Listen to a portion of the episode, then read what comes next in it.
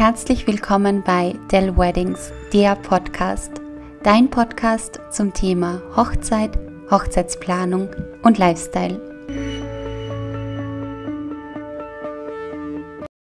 Okay, Lisa, wir haben ausgemacht, ich schaue dir am Anfang nicht an, weil wir sonst vielleicht gleich zum Weinen kommen.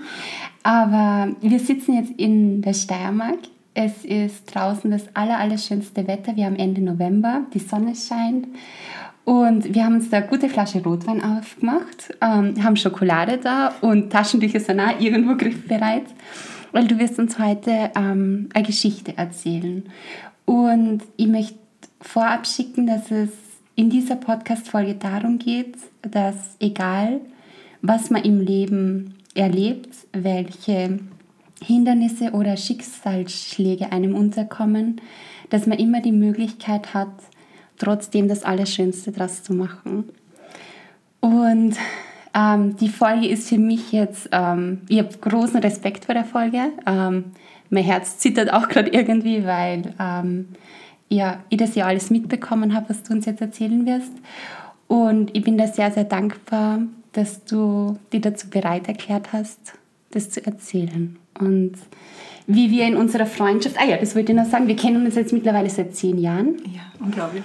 Unglaublich. Haben uns in einer Branche kennengelernt, die eigentlich nach außen hin sehr, sehr oberflächlich ist, ähm, wo aber eine ganz eine tiefgründige Freundschaft entstanden ja. ist.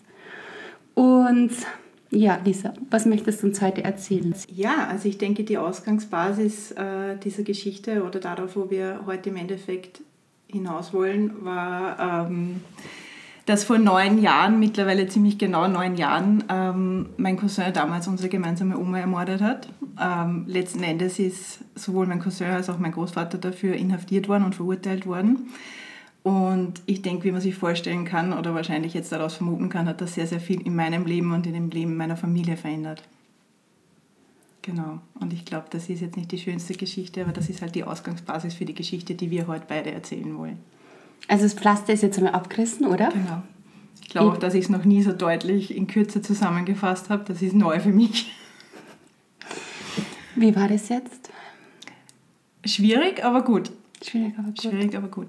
Und du hast ja auch entschieden, dass wir das heute aufnehmen, weil es für dich auch zusätzlich noch ein Stück Heilung sein soll, oder? Ja, auf jeden Fall. Das mhm. ist so mein nach wie vor, obwohl sehr, sehr viel passiert ist in den letzten Jahren, ich sehr viel gelernt habe und an mir selber gearbeitet habe, ähm, ist das so mein Schwachpunkt, das einfach zu thematisieren und einfach meine Geschichte zu erzählen und ja, einfach zu sagen, das ist Teil meines Lebens und das wird auch immer Teil meines Lebens bleiben. Wie war das ganz am Anfang für dich, wie das ja aufkommen ist, dass das alles passiert war, äh, passiert ist? Wie bist du damit umgegangen? Was waren so die ersten Stationen in dem ganzen Prozess. Ich bin der Meinung, das wird ein lebenslanger Prozess sein. Ja, das mal, auch, ja. mal kann man besser damit mhm. umgehen, mal, mal erwischt einen das wieder eiskalt. Ja. Aber wie war das ganz, ganz am Anfang für dich? Am Anfang befindet man sich in einer absoluten Schockphase. Also das ist alles Schock, das ist, ähm, ich glaube, da realisiert man wenig. Das Leben dreht sich weiter, die Welt dreht sich weiter, aber irgendwie befindet man sich da in so einer wie in Watte gepackt. Also man kriegt das zwar mit, was um einen herum passiert und was generell gerade vorgeht, aber es ist, es ist ein ganz komischer Zustand, der, glaube ich, im Endeffekt eine, sehr schlaue Erfindung der Natur oder des Gehirns ist, dass man einfach gewisse Dinge nicht wirklich an sich heranlässt in der mhm. vollen, im vollen Umfang. Weil ich glaube, dass man dazu auch gar nicht in der Lage wäre in dem Moment. Mhm. Und man geht halt dann irgendwie so im, im, im Nachhinein gesehen durch verschiedene Phasen. Also es, man hat halt am Anfang diesen Schock, irgendwann fängt man an zu realisieren, dann kommen verschiedenste Phasen wie extreme Trauer, extreme Wut, ähm, der Versuch, sich neu zu finden, das Leben neu zu gestalten, dann hat man wieder Rückschläge. Also es ist, es ist dann wirklich so eine wellenförmige Entwicklung. Mal hadert man mit dem Ganzen, dann nimmt man sich vor, das Beste daraus zu machen. Also es ist ein sehr schwieriger, nervenaufreibender, emotionaler Prozess, ähm, wo aber auch ganz, ganz viel gute Dinge, schöne Dinge äh, daraus entstehen können, auch wenn man das am Anfang nicht glaubt mhm. und sich nicht vorstellen kann, dass das irgendwann kommt und dass man das irgendwann behaupten wird. Es ist aber so. Es mhm. ist wirklich so. Ich habe ja von Anfang an miterlebt, wie das alles passiert ist.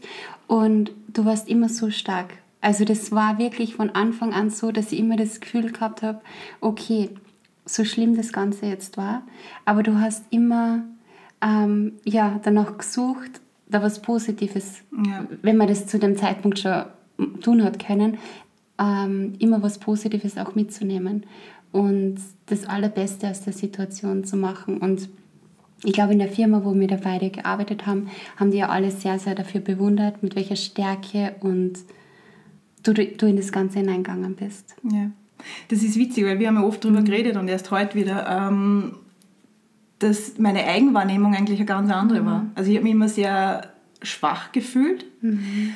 und immer irgendwo ein gewisses Maß an Angst gehabt, anderen zur Last zu fallen oder jetzt in irgendeiner Form eine Sonderbehandlung zu kriegen, die ich einfach mhm. nie haben wollte, bis heute nicht haben mhm. möchte. Mhm. Ähm, und natürlich hat man sich bis zu einem gewissen Grad oder ich mich bis zu einem gewissen Grad am Anfang irgendwo seelisch nackt gefühlt, mhm. um das so zu formulieren. Weil, weil es war ja auch medial sehr, genau, sehr präsent. Genau, es war medial sehr präsent. Es war natürlich dann in dieser Firma, die ja sehr, sehr groß ist, wie wir wissen, ähm, und auch dieser Teilbereich, in dem wir waren, zu dem Zeitpunkt einfach groß ist, ähm, ja, es war halt präsent, es hat jeder gewusst, klarerweise, natürlich, es hat halt damals jeder mitgekriegt und durch äh, diverse Medien einfach auch mitverfolgen können in sehr vielen Details, die teilweise äh, nicht wahr waren, aber gut, das, das ist halt so, die Berichterstattung ist so in, in derartigen Fällen.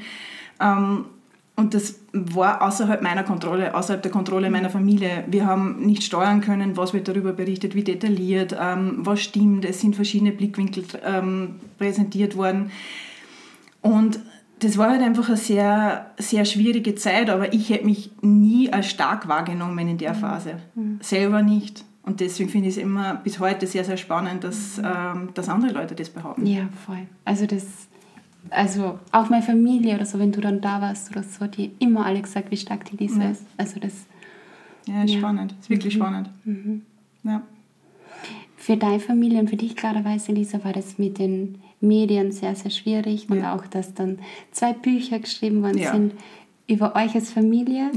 Die euch gar nicht kannt haben, die Autoren, Richtig, oder? Die einfach sie mhm. das aus den Medienberichten, aus Zeitungsberichten zusammengestöpselt haben. Und ähm, ich glaube, das war für dich auch immer schwierig oder es hat dir wehgetan, dass einfach Personen von außen so einen vermeintlich tiefen Einblick in ja. euer Familienleben ja. kriegen. Gell? Ja, genau. Das war von Anfang an für mich ein schwieriges mhm. Thema. Das ähm, war jetzt nicht zwangsläufig für jedes Familienmitglied ein großes Thema. Für mich persönlich war es mhm.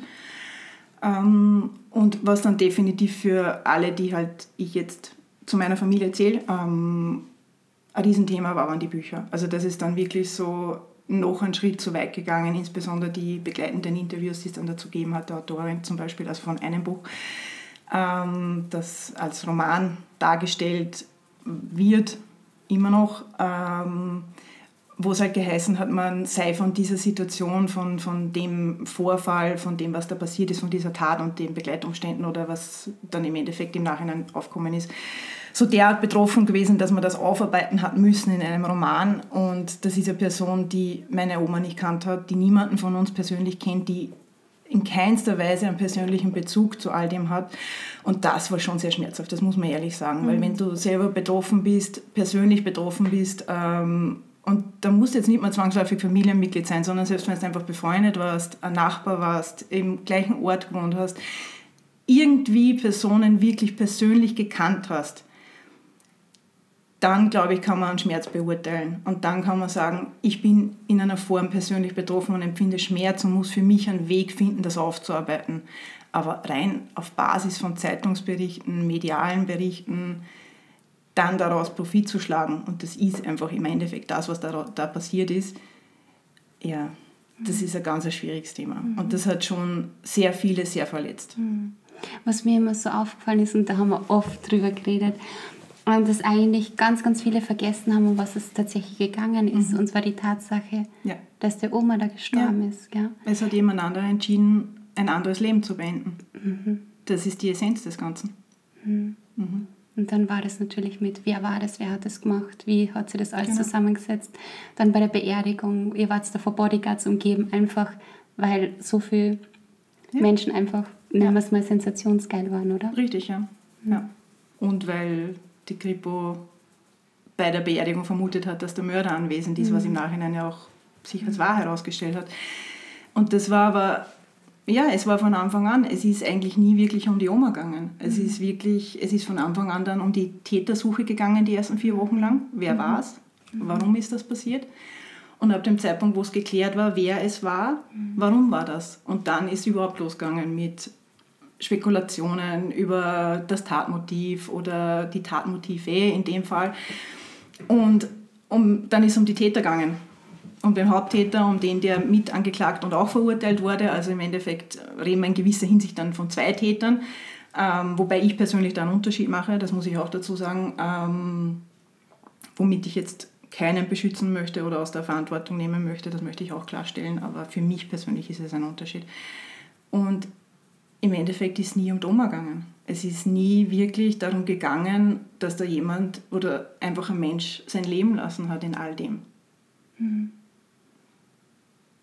Wie das dann war, wie das erste Drama einmal so vorbei war nach den ersten Monaten, wie hat der Heilung begonnen? Oder wann würdest du sagen, hat der Heilung eingesetzt und was waren so die Schritte?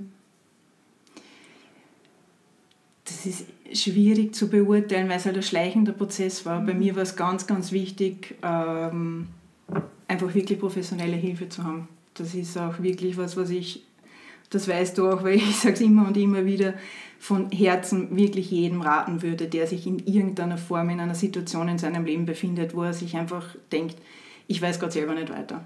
Das kann was Kleines sein, das kann was Großes sein, das ist völlig egal. Es gibt einfach Menschen, die haben genau deswegen diese Ausbildung gemacht und die können das und das ist einfach deren Beruf und die sind dafür da, dass man sich um Hilfe bittet in Situationen, wo man einfach selber nicht mehr weiß, was mache ich jetzt, was ist mein nächster Schritt, mhm. wie kann ich weitergehen.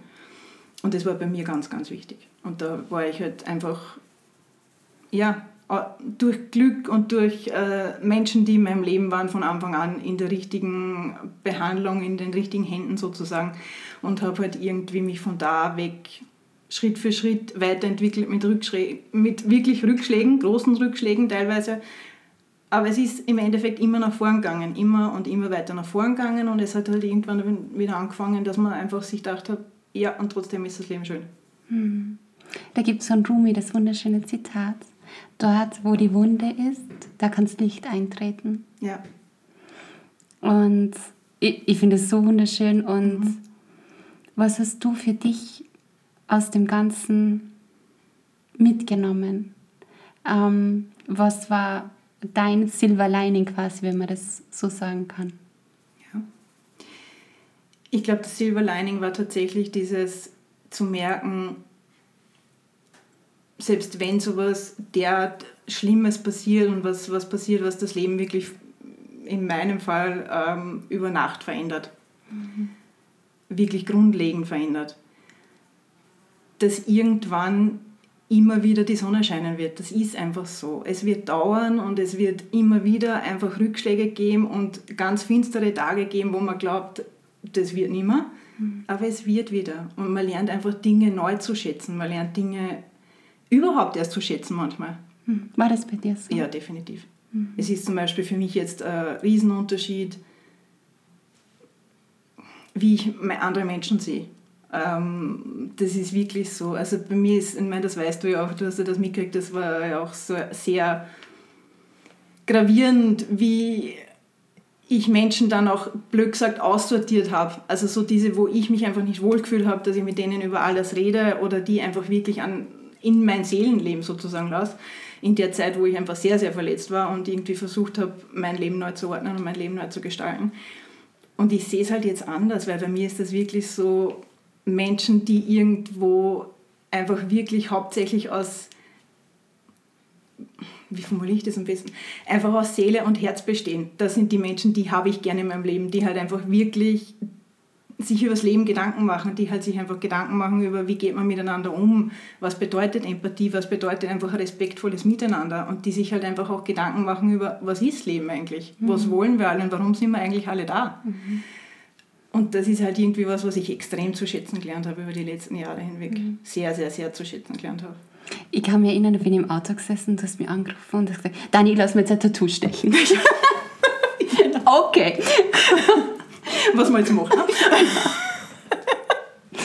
Und du hast dann auch schon ganz genau gewusst, äh, ja. was du dir stechen ja. lässt. Und die, du, ich glaube, es ist besser, wenn du so Spanisch sagst, du, du bist die Spanisch-Expertin. Mhm. Ähm, auf Deutsch heißt es übersetzt, das Leben ist mehr. Ja, genau. Ähm, warum dieses Tattoo?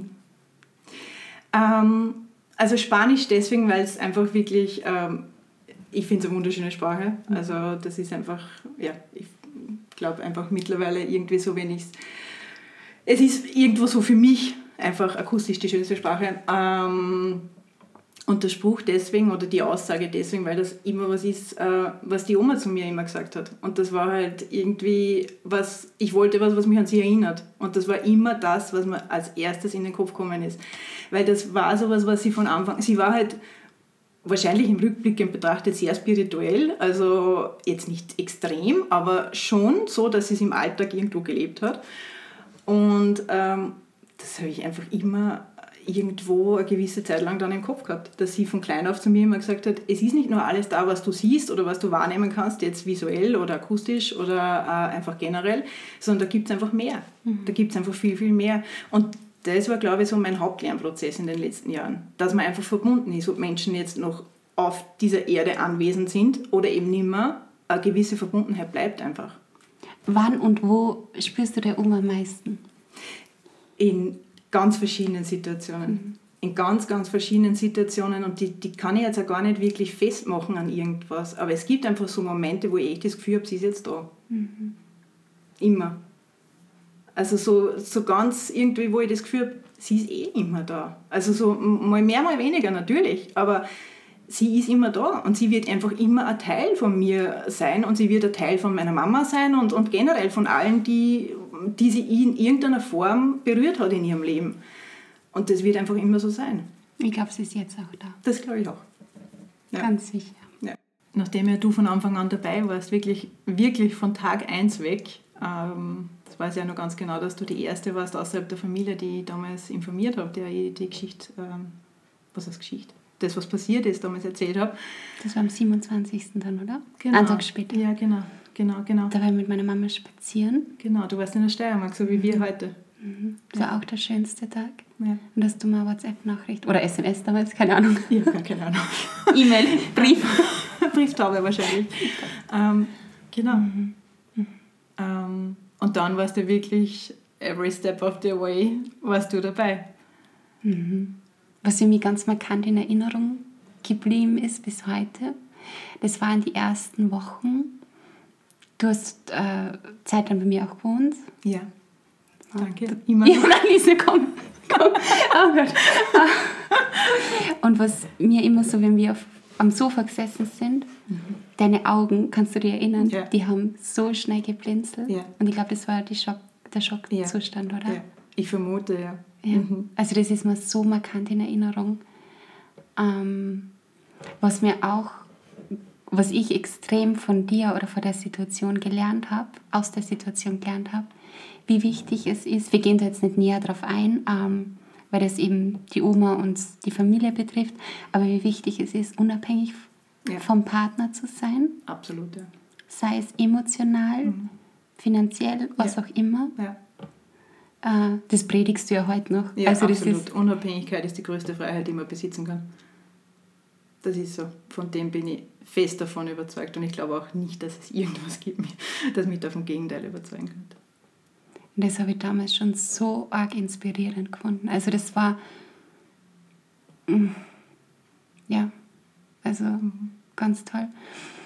Und was mich in der ganzen Zeit, also wir haben wirklich ganz, ganz viel Zeit miteinander verbracht und ähm, viel zusammen gelacht, geweint, ähm, philosophiert, ähm, manchmal nicht gewusst, wie Sachen weitergehen. Und was mich als Freundin einfach so geprägt hat und was für mich so speziell war, war einfach die Tatsache, zu der Zeit ist in meinem Leben ganz was Schönes passiert. Mhm. Und bei dir ist es drunter und drüber gegangen. Ja. Du hast oft nicht gewusst, wie der nächste Tag weitergeht. Ja. Was, welche Schreckensnachricht dich vielleicht am nächsten ja. Tag oder deine Familie am nächsten Tag erreicht. Und bei mir ist gerade ganz was Schönes passiert. Und du hast dich immer so sehr für die Geschichte, die bei mir gerade passiert ist, interessiert. Mhm. Und ich habe das damals als Freundin, haben wir gedacht, oh mein Gott, wie cool ist sie eigentlich? Weil du hast sie da wirklich, du hast ja dann einfach versucht, das Positive mhm. durch meine Geschichte in dein Leben zurückzuholen, oder? Ja, absolut. Also das ist natürlich, ist, auch in solchen Zeiten begleitet man ja dann die engsten Freunde. Und das war halt, selbst in der Situation damals habe ich einfach wahrgenommen, wie glücklich du gerade bist und das, was wiederum mich extrem glücklich gemacht hat. Und das war halt wirklich, insbesondere in so Zeiten ist dann so schön, wenn du irgendwie Menschen in deinem Leben hast, die dich einfach dann erinnern oder dir zeigen oder dich auf der Reise mitnehmen, wo halt gerade was ganz, ganz Schönes passiert und einfach wirklich so viel Licht und Liebe ist, um das einmal so zu formulieren. Ähm, das gibt Hoffnung. Das gibt auch in solchen Zeiten Hoffnung. Mhm. Und nur weil man selber gerade durch ein, ein, Tief geht, egal wie groß oder klein dieses Tief oder kurz oder lang dieses Tief sein äh, wird, es muss nicht immer alles finster und schier und grauslich sein, sondern es gibt auch zu der Zeit dann einfach Dinge, die einfach schön sind. Und ich glaube, die Aussage ist auch gerade für die jetzige Zeit so, so wichtig. Absolut, ja. Weil wir in Österreich ja. kurz vor dem vierten Lockdown, ja. mal wieder here we go again. Ja, genau. ähm, und ich glaube, diese Botschaft kann auch ganz vielen Menschen da draußen helfen, egal wie finster es manchmal ausschaut. Ja. Es gibt immer Sachen, oder wie du vorher gesagt hast, jeden Tag kann wieder die Sonne aufgehen. Ja. Und das Leben wieder kunterbunt ja. sein. Mhm. Ja. Mhm. Und das ist das Schöne, was Gemeinschaft macht, wenn wir mhm. schon kurz bei der aktuellen Lage sind. Dieses, es ist einfach so viel leichter, wenn man mit einer gewissen Empathie und einem gewissen Respekt füreinander in, irgendwie durchs Leben geht und einfach nicht nur an sich selber denkt, sondern wirklich einfach versucht, Menschen, insbesondere Menschen, die einem wichtig sind, mit auf die Reise zu nehmen mhm. und teilhaben zu lassen und selber teilzuhaben und sich mitzufreuen und andere mitfreuen zu lassen und das irgendwie einfach auf einer Ebene macht, die menschlich ist. Mhm. Unser gemeinsamer Freund, unter Anführungszeichen, der Paulo Coelho, ja, genau ich sage den Nachnamen immer falsch. Weil ja, genau. Du bist die Spanisch-Expertin. Äh, er sagt, dass drei Situationen äh, einen Menschen dazu veranlassen, sich zu verändern. Und zwar zum, ersten, zum einen ist es der Traum, dann die Liebe und der Schmerz. Was würdest du sagen, ähm, oder welcher Mensch wärst du, wenn du jetzt nicht durch den Schmerz durchgegangen bist? Beziehungsweise zu was hat dich der Schmerz gemacht? Zu in vielen Bereichen einer tatsächlich anderen Person. Jetzt nicht gänzlich anders. Ich glaube, mein Kern war immer der, der bis heute ist. Gott sei Dank bin ich auch sehr dankbar dafür. Ähm, und ich glaube aber, dass mir manche Dinge tatsächlich ähm, sehr verändert haben, die in den letzten Jahren passiert sind. Sehr reflektiert gemacht haben. Also ich glaube, das ist so der Hauptpunkt wahrscheinlich, dass ich Vermutlich, ich weiß es ja nicht. Also es ist einfach äh, das Leben so verlaufen, wie es verlaufen ist. Aber ich glaube schon, dass ich vielleicht weniger reflektiert wäre, als ich jetzt bin oder auf einer anderen Ebene reflektiert bin jetzt, als es sonst vielleicht wäre. Ähm, und mich einfach schon sehr das Thema, was du vorhin angesprochen hast, also dieses ähm, Unabhängigkeitsgefühl, dieser Wunsch nach Unabhängigkeit, das mich der sehr angetrieben hat. Also ich kenne niemanden, der den Wunsch so extrem hat wie du. Ja. Und das finde ich genial. Also es ist so, so genial, echt. ja. ja ist ich weiß nicht, ob es genial ist. ich, er ist einfach da. Und das ist, das ist einfach wichtig für mich. Also nicht so, dass ich irgendwie das Gefühl habe, ich kann mich auf keine zwischenmenschlichen Beziehungen einlassen, um Gottes Willen, ne? also gar nicht. Aber das ist einfach für mich ein ganz ein wichtiges Thema. Ich habe einfach wirklich so das Gefühl, wenn man unabhängig ist, ist man frei. Und ich glaube, jeder wünscht sich frei zu sein. Im Grunde genommen wünscht sich das jeder Mensch auf verschiedenste Art und Weisen, aber so dieses Bedürfnis aus Freiheit, glaube ich, ist ein sehr, sehr essentielles. Und bei mir war es einfach wirklich so dieses, das Gefühl zu haben, einfach für mich entscheiden zu können, für mein Leben entscheiden zu können, mit meinem Leben machen und lassen zu können, was ich einfach gern machen oder lassen würde. Und ähm, ja, sei es jetzt einfach wirklich äh, berufliche Entscheidungen zu treffen, Entscheidungen über den Wohnort, die war zwischenzeitlich im Ausland, ähm, einfach zu tun, einfach zu machen, einfach auszuprobieren und einfach für sich selber zu entscheiden und einfach zu schauen, wie weit kommt man, was will man dann wieder verändern, wie verändert man was und wie geht es einfach weiter. Aber wirklich so unabhängig zu sein, einfach entscheiden zu dürfen und entscheiden zu können. Und das ist was ganz, ganz wichtig ist. Und ich glaube, das habe ich sehr bewusst gelebt in den letzten Jahren. Und das ist so ein Punkt, wo ich mir nicht sicher wäre, ob ich das gemacht hätte, wenn ähm, das nicht passiert wäre. Hm. Nelson Mandela, ich hoffe, ich erzähle es jetzt richtig, oh mein Gott, der war ja 27 Jahre unschuldig eingesperrt. Ja. Und auf Robben Island. Ja. Und er hat ja dann, ich glaube bei der Oprah hat er das gesagt, oder keine Ahnung, wie das war.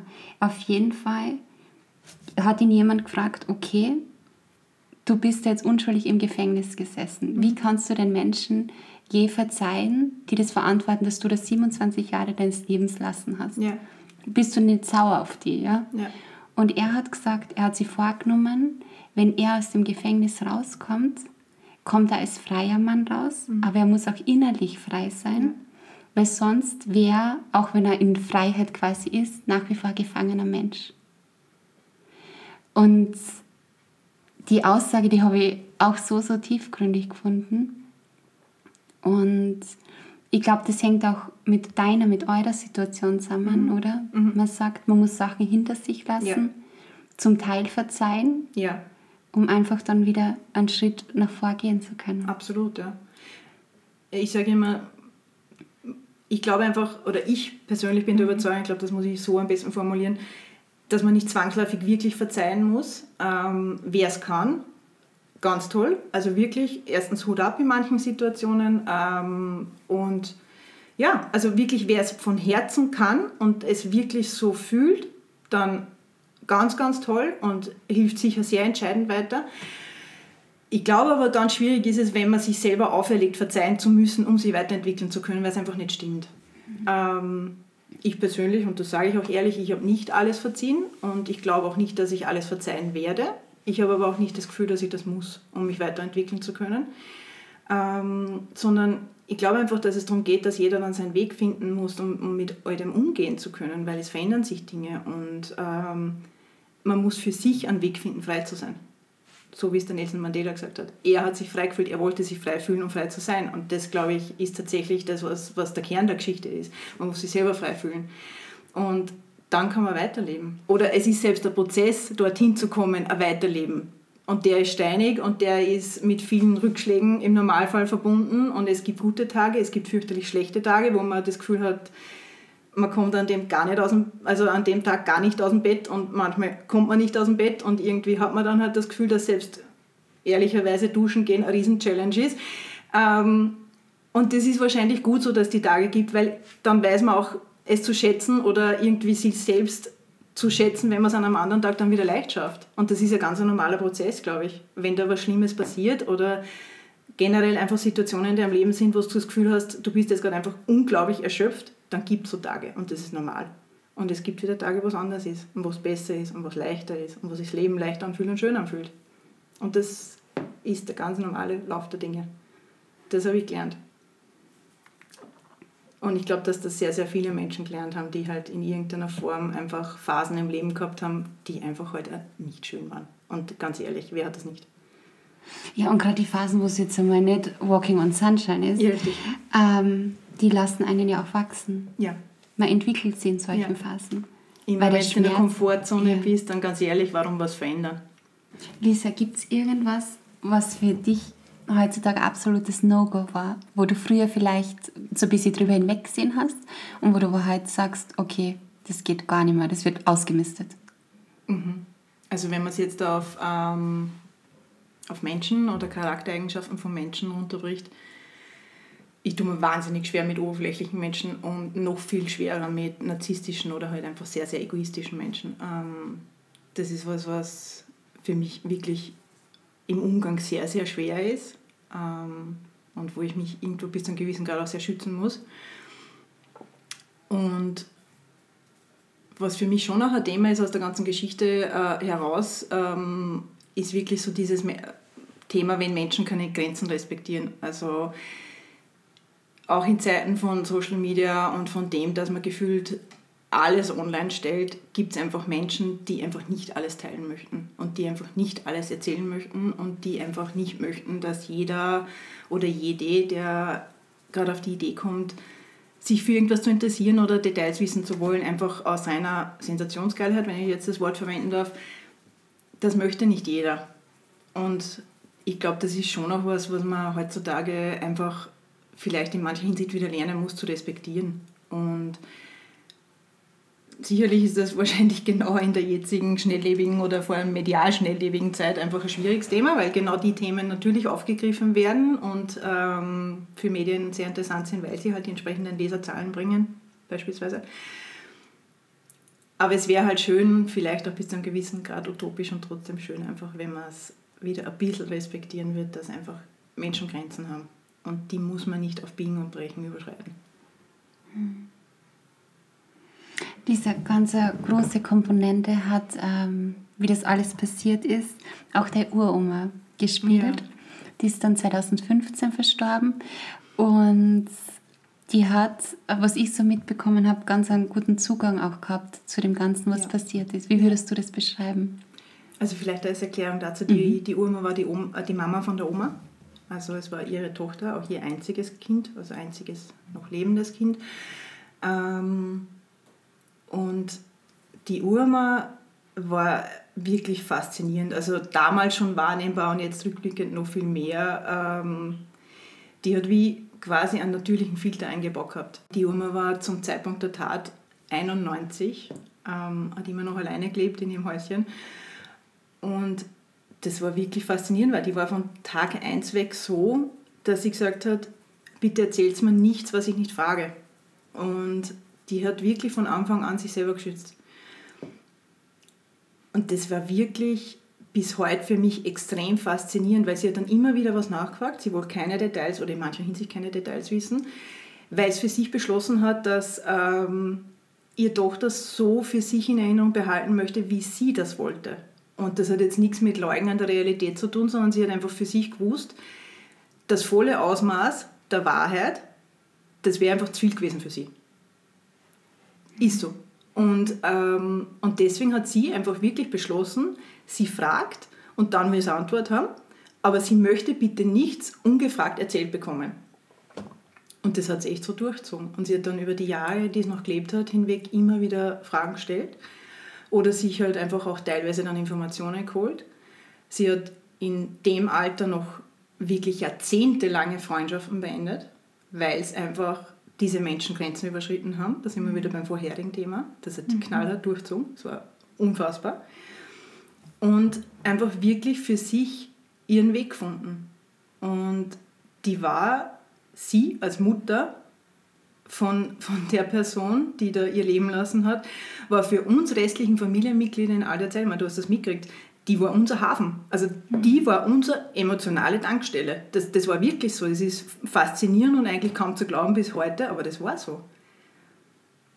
Sie war einfach immer da. Und die war immer für uns emotional erreichbar. Und wenn sie uns einfach irgendeinen blöden Witz erzählt hat, den sie im, im Pflegeheim gehört hat. Lisa, welche Eigenschaft hat dich von der Uroma am meisten geprägt? Ähm, also da gibt es viele. Erstens war sie einfach wirklich eine sehr, für mich wahrnehmbar starke Frau, eine sehr eigenwillige Frau. Die hat einen sehr, sehr starken Charakter gehabt, extrem unabhängig. Wahnsinn. Damals schon. Damals schon, ganz extrem, ja. Mhm. Äh, die hat wirklich ihr ganzes Leben lang hart gearbeitet und mhm. ähm, also auch wirklich körperlich hart gearbeitet im Steinbruch. Und war ganz, ganz große Teile ihres Lebens dann eigentlich alleine, weil halt ihr Mann dann äh, verstorben ist und ähm, hat dann auch tatsächlich alleine gelebt, eben mit 91 noch, bevor es dann in der Wohnung und im Endeffekt dann in ein Pflegeheim übersiedelt ist. Ähm, also wirklich ihre Stärke und generell einfach ihre, ähm, ihre Verbundenheit zur Natur, also die Art und Weise, wie sie ihr Leben gefühlt, äh, also gelebt hat und, und ähm, sich auf ihr Gefühl verlassen hat und einfach sich auf, ja, die Natur und, und irgendwo so im Einklang zu leben mit dem und zwar sehr unbewusst eigentlich, sondern das war einfach ihr, ihr Ort zu leben. Und im Endeffekt aber wirklich so dieses, ähm, jetzt im Zusammenhang mit dem, was passiert ist, ähm, war das Prägendste für mich tatsächlich so dieses sich schützen vor Dinge, wo man das Gefühl hat, das tut einem nicht gut. Und ich glaube, das ist sehr universal auf, oder universell, universell ähm, anwendbar auf fast jede Zeit im Leben, weil ich denke mal, so wie jetzt, wenn ich gewisse Medienberichte irgendwo für mich nur schwer verdauen kann, vielleicht erspare ich mir dann einfach manche Dinge. Und das ist keine Ignoranz, sondern das ist einfach irgendwo ein gesundes Maß an Selbstschutz, meiner Meinung nach. Ich muss nicht überall mittendrin sein und ich muss mir nicht überall die volle Dosis von allem geben. Manchmal tut es einfach gut, wenn man sagt, okay, es gibt Grenzen und ich nehme wahr, was passiert, aber ich muss nicht alles an mich heranlassen. Mhm. Lise, wenn sich jetzt jemand aus dem Bekannten- oder Freundeskreis in einer Krise befindet, mhm. von heute auf morgen, mhm. welche Ratschläge oder welche Tipps ähm, würdest du der Person mitgeben? Dass egal was kommt, alles normal ist. Das, das ist, glaube ich, das Wichtigste, weil also aus meiner Sicht das Wichtigste, ähm, weil ich kann ja nur von meinen Erfahrungen reden. Und da war halt sehr oft dieses Gefühl, entspreche ich jetzt quasi dem Normalzustand. Aber was ist schon normal? Ist jetzt wiederum die philosophische Frage dazu. Aber das war halt so, ich habe mir oft Gedanken gemacht, ob ich Ansprüchen gerecht werde. Und ganz ehrlich, das ist völlig egal. Das ist wirklich so dieses Versuch weiterzukommen, Versuch durch die Höhen und Tiefen zu gehen, die egal welche Situation einfach mit sich bringen werden.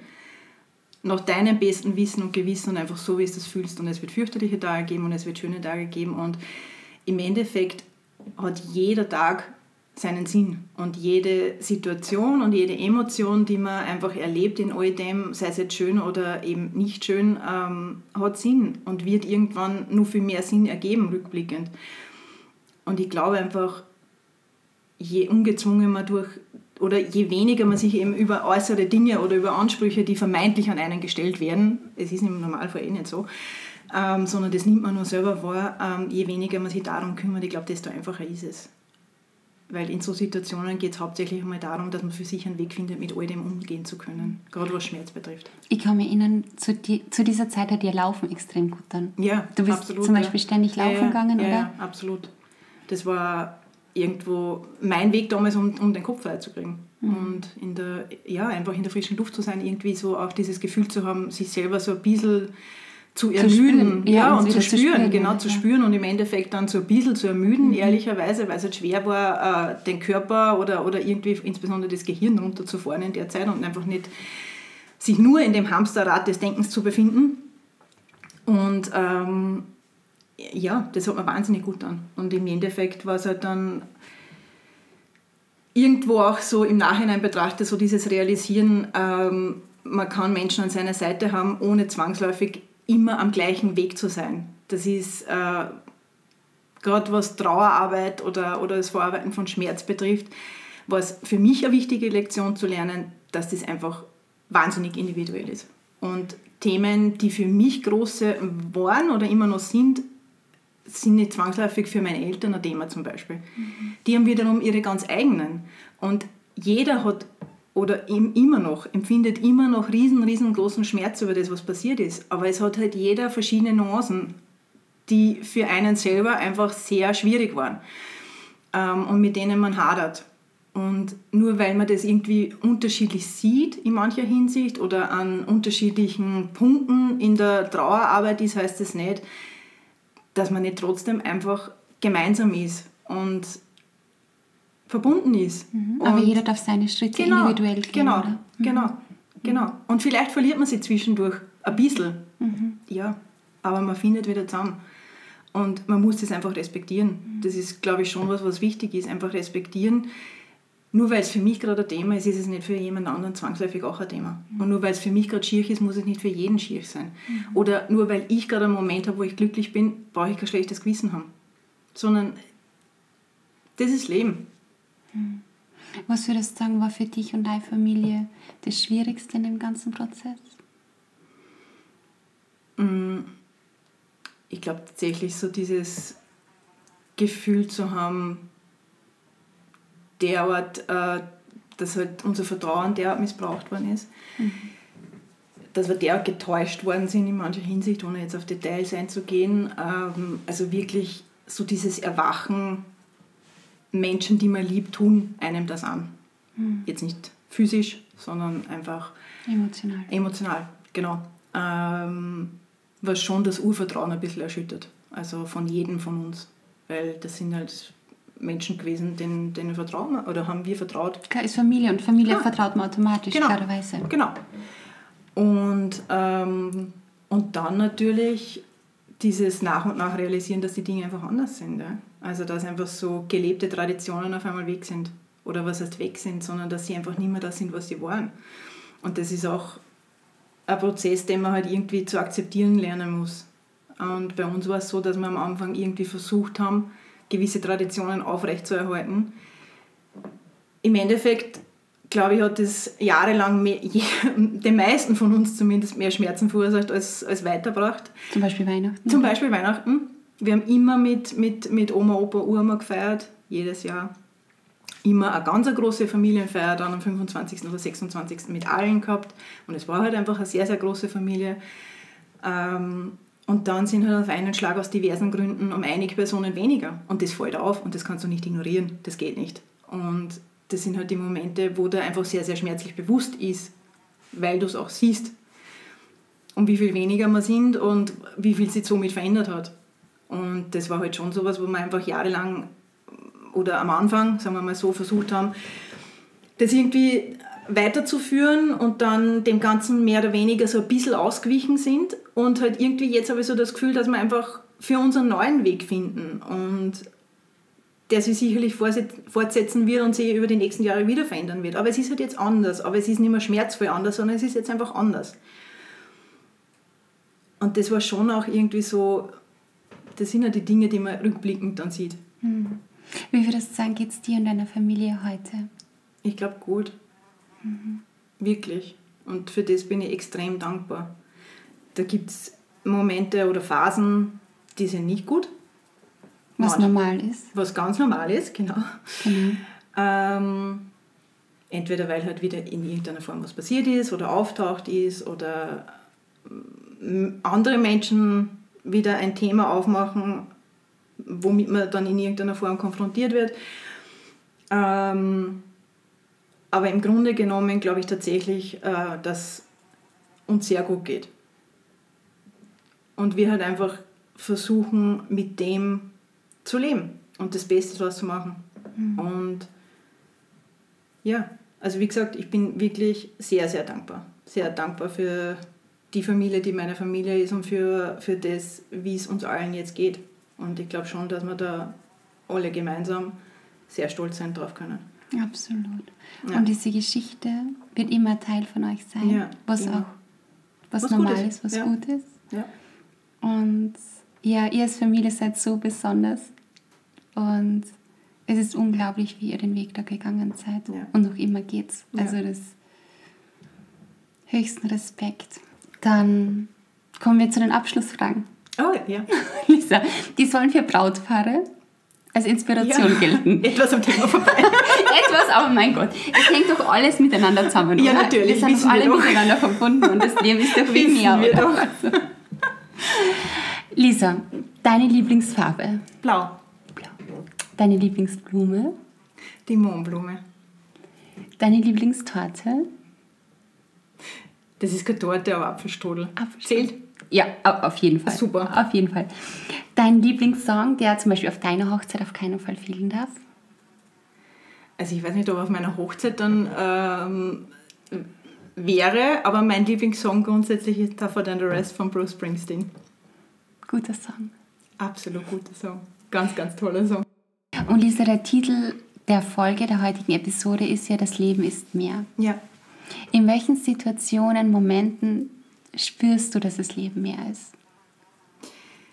Ähm, für mich wahrnehmbar, ähm, insbesondere in den letzten Jahren, war das tatsächlich so die Uhr mal wiederum und ich habe vorher eben so diese sehr, sehr starke Verbundenheit zur Uhr mal versucht zu erklären, hat zu mir als kleines Kind schon immer gesagt, Lisa, wenn ich irgendwann einmal nimmer bin, dann denkst du jedes Mal an mich, wenn du einen Schmetterling siehst.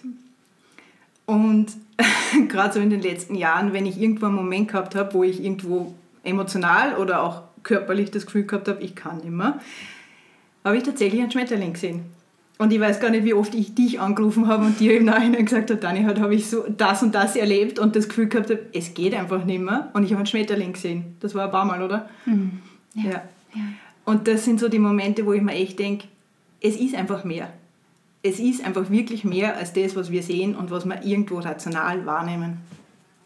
Und ich glaube, ich spreche da für uns beide. Wir beide glauben ja an alles, was nicht erklärbar ist, was nicht sehbar ist, Wir nicht sichtbar alles, ist. was nicht erklärbar ist. Oder? ja, absolut. Und ich glaube, uns kann man jagen mit Formeln, mit Taktik, was auch Weil, immer. Ja, Oder? Zahlen sind wir auch ganz schlecht. Ah, ganz schlecht, ja. Ja.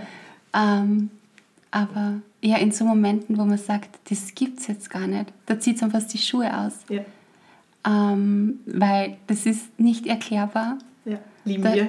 ja, Ja, oder? ja. Lisa, ich glaube, äh, wir haben da jetzt noch zwei Flaschen Rotwein stehen. Ja, Die gehen wir jetzt noch an, oder? absolut. Lisa, tausend, tausend Dank. Ja, ich sag danke. Das war ganz besonders. Ja, Wie geht's dir jetzt? mir geht's gut. Es war ein guter Schritt. Ein Schritt in die Heilung. Absolut. Obwohl schon so viel geheilt ist, Ja, aber, aber, man entwickelt sich immer weiter. Und das war mein nächster Entwicklungsschritt. Neun Jahre später Neun Jahre später. in der Steiermark. in der Steiermark. An diesem sehr besonderen Platz. Wir sehen es ja. Genau, darüber reden zu lernen. Das ist wichtig. Danke. Danke. Dieser Podcast erscheint jeden zweiten Sonntag auf iTunes, Spotify oder dem Anbieter deiner Wahl. Falls du Fragen oder Anregungen zum Thema Hochzeit und Lifestyle hast, so schreib mir doch einfach. Nähere Infos unter www.del-weddings.com. Vielen Dank fürs Zuhören und bis zum nächsten Mal. Eure Daniela.